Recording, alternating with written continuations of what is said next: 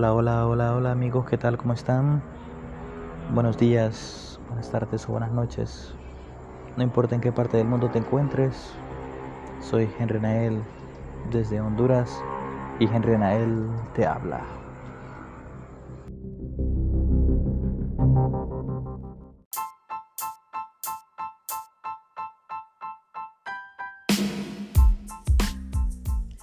También queremos agradecer a nuestros patrocinadores. Pulpería Mario, de Elizabeth Castellano de Rivas. Barbería El Mago, de Mariano Jiménez. Spotify, Spotify Application y Spotify Website. Taller Don Félix, de Santo Félix Sierra. HG Podcaster, publicidad y difusión del siglo XXI.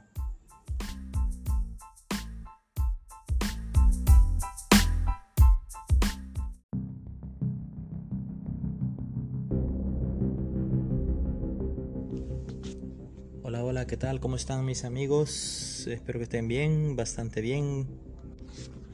Como siempre, bueno, aquí estamos eh, revisando el calendario y dice que es 1 de marzo del 2022. Bueno, eh, para alguien que me mandó un comentario por ahí, gracias, muchas gracias. Eh, no lo toma mal, creo que todos los comentarios hay que verlos desde una perspectiva positiva y eso es lo que yo hago. Algunos sabrán de que de repente eh, no es que estoy contando cuentos y leyendas de Honduras, no, no, nada que ver, o sea, son anécdotas eh, que de repente pasan, si es posible, más cerca de la comunidad o de la zona donde yo vivo. Algunas tal vez me puedo salir, pero son muy inéditas, no es que de repente eh, ya se sabe de qué se puede hablar. Yo no te vengo a hablar del cadejo, de la cegua, de no sé qué. Tal vez algunas se parezcan, tal vez puede ser, pero no. O sea, ya esas cosas ya creo que ya, ya son más como fábulas para niños. Las que yo por lo general cuento son eh, anécdotas o vivencias que de repente eh, alguien este, haya vivido o alguien crea de que le haya sucedido.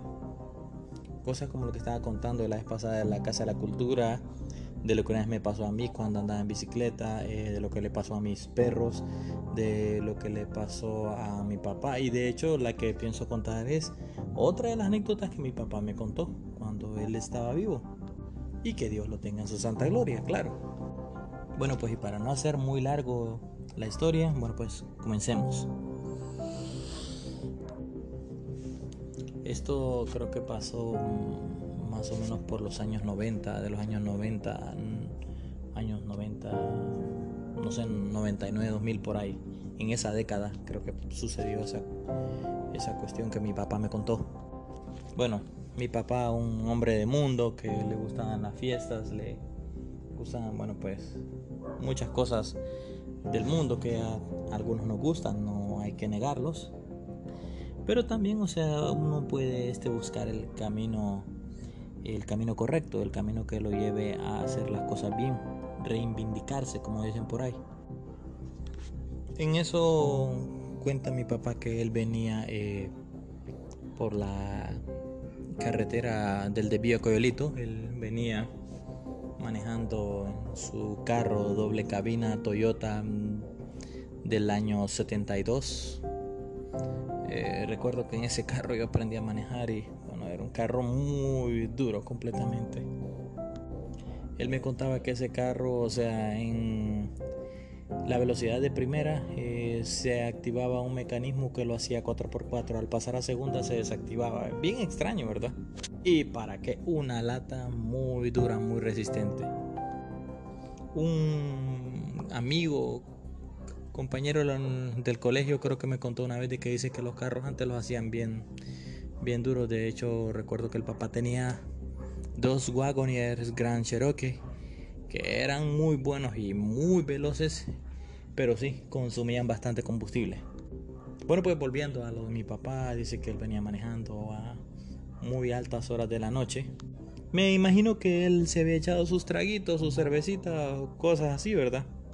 En eso dice que él venía manejando tranquilo Ah, venía una curva, bueno pues tranquilamente pudo acortar la curva sin ningún problema.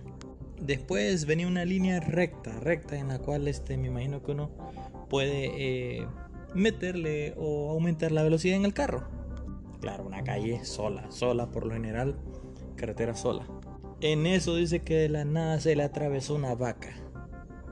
Sí, así como lo escuchan, se le atravesó una vaca y él perdió el control bueno, se salió de la carretera y él esté siendo, eh, bueno, él para qué no lo puedo negar, es un excelente piloto eh, automovilístico, para qué muy bueno. Eso sí, mis respetos para el viejo. Para que él podía manejar, bueno, creo que podía manejar cualquier tipo de automóvil que tuviera eh, dos o cuatro llantas. Él era un experto. Pero eso sí, era mucho más experto manejando un automóvil de cuatro llantas, rastra, furgones, vagones, drúa, lo que sea, ese don era experto manejando cualquier tipo de de, de, de, automóvil, hasta buses, bueno, de todo. Ese don era completo para manejar.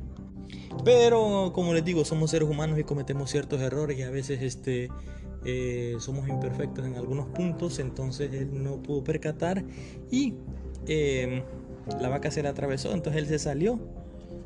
Gracias a Dios en ese momento él no se dio vuelta. Y bueno, pues entonces se metió como a un maizal o, cañal, no, no recuerdo muy bien eso. Pero en ese entonces él no tenía teléfono celular. De hecho, creo que ni la compañía Tigo, bueno, no estoy dándole publicidad a ellos, pero no existía ninguna compañía celular. Bueno, sí existía en el mundo, pero no habían venido ninguna aquí a operar a Honduras en entonces. Mirando que eran altas horas de la noche, él ni modo. Se fue caminando, dicen, se fue caminando. Miren, les podré decir de que es una distancia hasta la casa. Estaremos hablando como de unos 20, 30 kilómetros. Y en plena oscuridad. Ajá, y una carretera sola que por lo general era raro que pasara un carro. De hecho, él caminó todo eso y nunca, nunca se encontró ni un carro. Eso sí, mi papá siempre andaba con su pistola, siempre él iba armado, pero él aún así siempre sentía aquel temor. Él iba con la pistola en la mano, eh, con las dos manos, él iba caminando en medio de la carretera, por si acaso le salía algo. Lo que a él le preocupaba es que solo andaba como seis balas, parece. Bueno, pues ya caminando, caminando, pues ya llegando mucho eh, aquí al casco urbano de San Lorenzo él dice que sintió un pequeño frío, ¿verdad?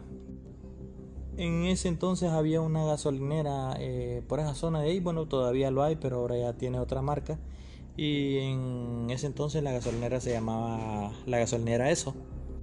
Ah, pues él dice que él sentía un cierto frío, ¿verdad? Que andaba por ahí. Y de repente mira hacia su lado y mira que una mujer iba caminando casi a la par de él. Ah, pues en su pensar dice que él sintió aquel temorcito, ya se imaginan ustedes, ¿verdad? Creo que ustedes también se imaginaron ahorita con lo que estaba contando. Él sintió ese cierto temorcito y dijo a caminar un poquito más rápido.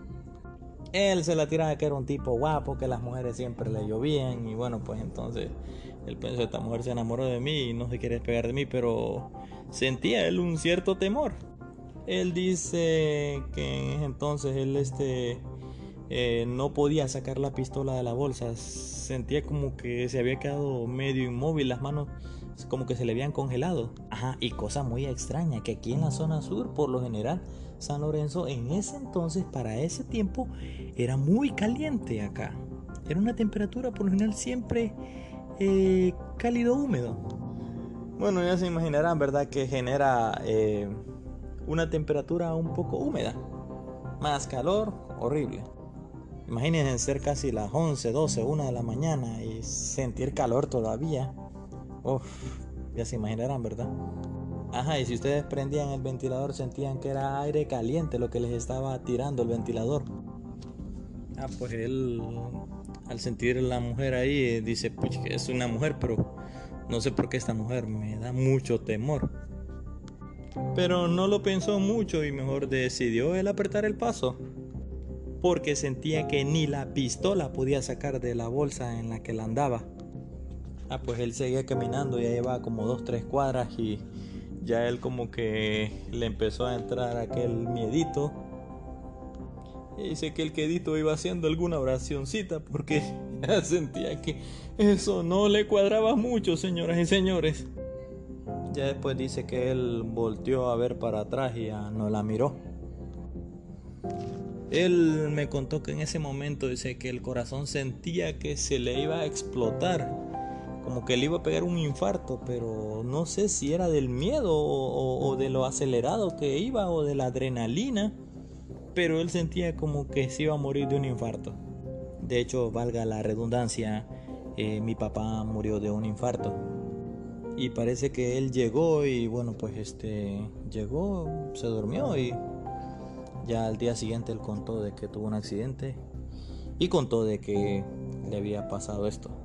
Y bueno, pues al día siguiente me recuerdo que me llevó al lugar donde él este, había dejado el carro. Y bueno, pues algunos le decían a don Chaguito, que era así de cariñosamente le decían a mi papá. Y le decían a don Chaguito y no le salió la cegua ni nada por el estilo.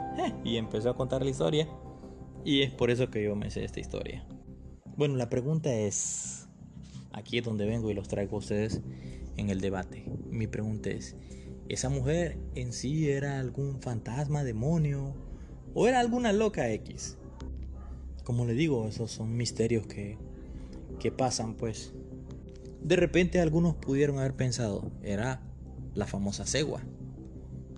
Otros pudieron haber pensado, era la famosa ciguampa. Y otros dijeron que era la famosa ciguanábana. Y otros dicen que la cegua, la cibanábana y la ciguampa que supuestamente es la misma solo que en otros lugares les dicen de diferentes formas. Otros le decían que tal vez era una bruja. Pero de que sí les puedo decir de que él en ese momento sintió temor, sintió temor. Ya se imaginan ustedes caminando solos en una calle y de repente les aparece una mujer así que casi ni se le mira la cara. Se van a asustar. Creo que hasta yo me asustaría. O podría ser que tal vez la mujer tenía ganas de asaltarlo, tal vez. Era una mujer de carne y hueso. Tal vez no lo quiso asaltar porque se dio cuenta que él andaba armado. Entonces ella llevaba las de perder. Pero porque ella no se dio cuenta de que él se había asustado, posiblemente ella hubiera llevado las de ganar si hubiera sido una ladrona o una asesina que lo quería asaltar, porque él estaba prácticamente inmóvil que no podía sacar la pistola de su bolsa. Entonces mi pregunta es, ¿y quién era esta mujer que lo acompañó? Esa es la pregunta, ¿quién era esta mujer? ¿Cuál era el objetivo de aparecérsele así de la nada?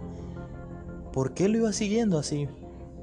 De muy cerquita, casi un poquito, dos pasos atrás de él. ¿Qué quería? ¿Sería algún fantasma, algún demonio? Conciencia cierta no lo sabré decir. Pero sí pienso que es una anécdota que de repente a muchos tal vez les pudo haber pasado. Hay cosas que de repente se pueden dar uno tal vez no, no sabe cómo explicárselas, pero bueno, el único que sabe cómo explicar las cosas, las situaciones y todos los misterios, aquí solamente Dios. Es por eso que sería muy bueno que de repente siempre nos encomendemos a Dios para que Él sepa resolver todos los misterios y todos los problemas que tenemos en nuestras vidas y nuestro corazón. Soy Henry Anael y bueno pues esta historia espero que te haya gustado. Eso es todo por hoy. Que el Señor te bendiga. Muchas gracias por escucharme.